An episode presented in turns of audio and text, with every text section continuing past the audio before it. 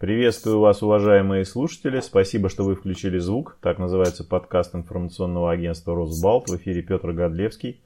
Мой собеседник 1 мая, коллега по агентству Александр Желенин, материалы которого вы, уважаемые слушатели, можете регулярно читать на сайте Росбалта. Добрый день, Александр, с праздником! Добрый день, Петр. Спасибо вас также с праздником. Александр, скажите, пожалуйста, вы опубликовали большой материал на сайте Росбалта, там подробно излагали историю праздника, мы не будем ее, наверное, пересказывать. Но э, интересный вопрос. Э, действительно, сегодня, 1 мая, в общем-то, свою, скажем так, суть потерял. И из праздника солидарности людей, которые имеют общие проблемы, скажем так, он превратился uh в выходной, во всяком случае у нас в стране. На ваш взгляд, это естественный ход, скажем так, исторического процесса, когда в постиндустриальной эпоху, э, в общем-то, когда крупные производства сокращаются по всему миру, ну, может быть, только где-нибудь в Южной Азии еще остались. Э, в общем-то, говорить о солидарности трудящихся уже скажем так, неуместно. Нет, на самом деле, на самом деле проблемы-то все остаются, и трудящиеся никуда не исчезли, они просто стали, ну, участие этих самых трудящихся за последние, скажем так, сто лет, э, и форма их труда изменилась, да, то есть э, значительная часть людей там сидит, допустим, за компьютерами или занимается скажем, какой-то сферы услуг, торговли. Вот. Но нужно понимать, что опять-таки и такой традиционный пролетариат, он не исчез, на самом деле, промышленный пролетариат, э, промышленный, строительный, э, те, кто работают на транспорте, эти люди ведь никуда не исчезли, и по данным Росстата их около 40%, например, в современной России. Это при той огромной деиндустриализации, да, которая произошла э, после начала реформ 1991 года. Так что, в общем, на самом деле, как бы э, солидаризоваться-то чем. Вот. И больше того, получается, что ведь, собственно говоря, само слово пролетарий, это как бы, ну, традиционно, это не только рабочий, это человек наемного труда. Вот. И таких людей, э, которые получают э, средства к существованию в основном за счет своего труда, подчеркну это слово в основном по преимуществу, да, потому что какие-то дополнительные доходы у кого-то еще могут быть, но вот основные, если мы говорим о, о тех, кто в основном является наемным работником, и основной его доход – это его зарплата – то, опять-таки, если ориентироваться на данные Росстата, например, на российские данные, да, на данные по России, таковых сейчас где-то 93-95%. Сейчас точнее сказать нельзя, уже там давно не проводились, ну, скажем, пару лет, какие-то более точные исследования. Но вот если ориентироваться на данные Росстата, там 2018 года, то вот примерно такая картина. То есть больше 90% это люди наемного труда, то есть эти самые э, пролетарии. Но другое дело, что... 90% и, от чего? Это из, из общего числа а, занятых в экономике. Это люди наемного труда, наемные работники. То есть это не собственники. Вот. Это данные Росстата сухие данные Росстата, и поэтому... Ну, другое дело, что мы прекрасно понимаем, что наемный работнику, а, наемному работнику рознь, да, скажем, топ-менеджер, он формально тоже наемный работник, допустим, да, но фактически, конечно, а, это другая категория совершенно, скажем, люди привилегированного э, наемного труда.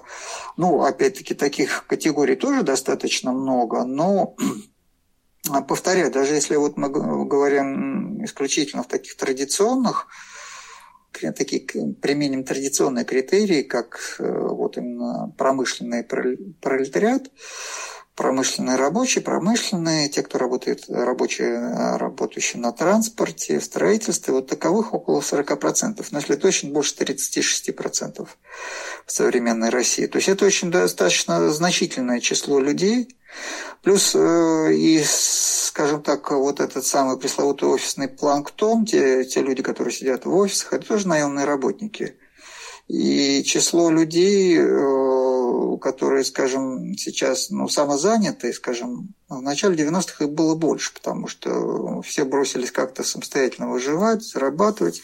Появились какие-то сферы, сферы труда, э, ну, например, там разни, разнообразные айтишники, да, программисты, которые были востребованы, которые могли, скажем, э, э, работать по 2-3 часа там на, в разных компаниях и были самодостаточны или там зарабатывать как-то иным способом, то сейчас все эти люди, в общем, давно уже пристроились в какие-то компании, э, такие э, именно в качестве наемных работников. Вот, поэтому, э, повторяю, число самозанятых продолжает уменьшаться уменьшаться, и, в общем, все как Маркс, который говорил, что вот когда-то, так сказать, э, настанет время, когда количество собственников э, сократится до совершенно ничтожного минимума, вот тогда вот, так сказать, их экспроприация будет совсем несложным делом. Так сказать, будет э, так или нет, когда будет, пока мы тоже сказать не можем, но факт то, что есть вот определенные тенденции, которые можно проследить за последние сто лет. Да? Вот, допустим, еще в начале 20-х годов в России было 85% населения – это крестьяне. Вот. Э, не считая того, что, скажем, в то же то же время были и, скажем, торговцы, и ремесленники, такие категории тоже мелкие собственники, да, которых можно отнести именно к мелким собственникам. Крестьянин – это тоже собственник. И, соответственно, количество собственников тоже было вот где-то в районе 90% а, мелких, естественно, по преимуществу. Так вот, сейчас мы видим обратную картину, да, то есть у нас около 90% это уже наемные работники. Это объективная, как бы реальность просто, да, объективный процесс. Да, действительно, вот та самая солидарность, она ушла. Вот, она ушла по ряду причин. С одной стороны, э, ну, имело место, конечно, э, скажем, дискредитация многих, э, в общем, правильных идей, дискредитация отчасти, ну, в значительной степени на, нашим советским прошлым. Александр, вы, да, что, да, я вас перебью, простите. Вы сказали, да. солидарность ушла. А вот э, что вы имеете в виду, когда она была? Ну, скажем, э, вот до революции, например, э, почему, собственно говоря, у нас многие любят вспоминать, что вот в России в 1905 году появилась Дума, Конституция и так далее. А в результате чего она появилась?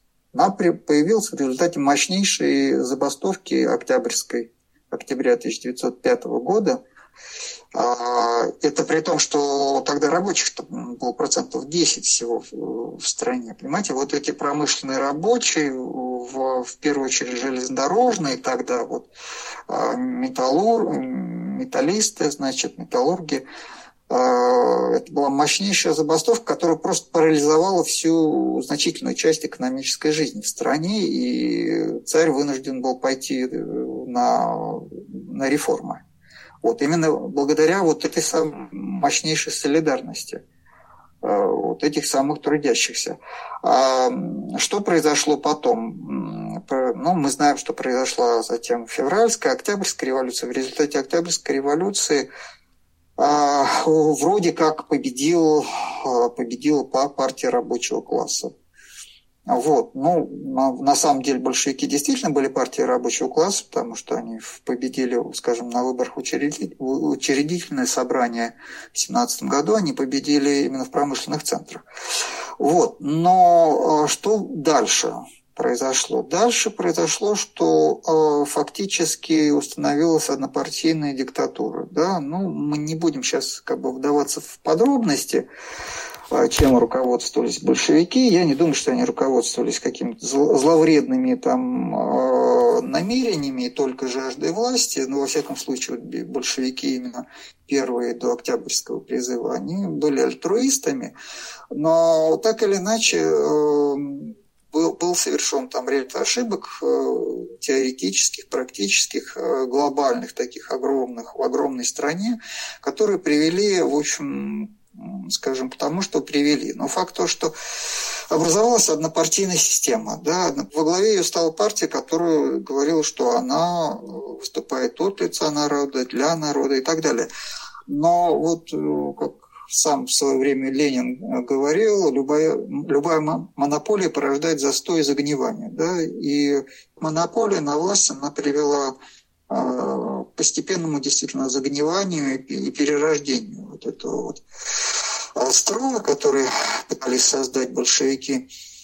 И фактически, да, вот к однопартийной системе, а, к тому, что нельзя было вообще оспаривать как бы то, что, так сказать, создавалось. Хорошо это было или плохо. В каких-то случаях это было хорошо для а, многих людей, в каких-то все шло совсем не в ту сторону, но спорить нельзя было, да, потому что ну, вот такова была политическая система, которая, как мы знаем, в 30-е годы э, обернулась уже а, такой полноценной диктатурой, и тогда уже спорить и что а, советовать, э, пытаться изменить как-то систему было уже невозможно. А партия, мы вспоминаем, она продолжала говорить, что она выражает интересы рабочих и крестьян. Вот. Но что получилось на деле? Крестьяне э, в начале 30-х годов э, еще вот этой насильственной активизации а, загонялись насильно, значит, в колхозы, фактически получилось такое государственное крепостное право, фактически 1933 году был устроен искусственный жесточайший голод, э, в результате которого погибли миллионы людей э, в России, на Украине, в Украине. И это было, конечно, очень страшно. И при этом партия продолжала говорить, что она э, рабочих и крестьян. При этом рабочим запретили где-то в 1940 году переходить с предприятия на предприятие, то есть фактически они тоже были, были прикреплены своим а, заводам. Вот. При этом рабочие значит, были ограничены фактически возможность создавать независимые профсоюзы. Для них был создан официальный профсоюз, э, конфедерация значит, ВЦСПС, Всероссийский совет профессиональных, профессиональных союзов, э, но фактически это была такая номинальная структура, которая как бы была... Тогда любые независимые организации невозможно было создавать.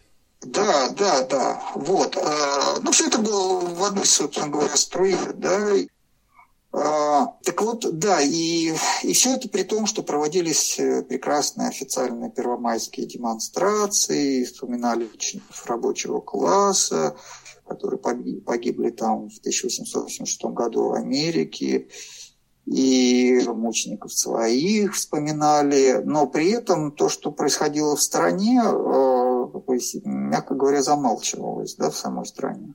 Ну давайте, и, может быть, да, как... вернемся к да. сегодняшнему. И все это, конечно, да, вот, Петр, я заканчиваю вот свою мысль. Все это, конечно, дискредитировало очень сильно идеи э, солидарности, самостоятельной самоорганизации рабочих, вообще наемных труд, тружеников как таковых. Э, поэтому мы пришли к тому в значительной мере, к чему пришли. А с другой стороны, с другой стороны, ведь профсоюзы э, такой выполняли роль э, как бы социального отдела при, при, при предприятиях, да, то есть такую патерналистскую функцию, как бы, то есть, ну, чего-то там давали, путевки давали, там, путевки в пионерские лагеря детям, путевки взрослым в санатории и так далее. Вот, но функции, опять-таки, защиты работников от работодателей, они исполняли очень слабо, скажем так. Э, вот, эта функция была очень слабая, и опять-таки это были защитники сверху. Люди сами а, как бы не могли организовываться. Люди на местах, на предприятиях не имели права организовываться в независимые профсоюзы, э, чем, собственно, является профсоюз организации самих работников, да, защиту своих прав. Вот. И вот это они не могли делать, и все это, конечно, тоже дискредитировало само понятие профсоюза. И вот мы пришли э, к такому состоянию к 1991 году, да, когда начался дикий э, капитализм. И люди оказались э, как бы абсолютно незащищенными. Да? Они ждали защиты от старых профсоюзов, старые профсоюзы очень быстро Ну вот и все. Как бы.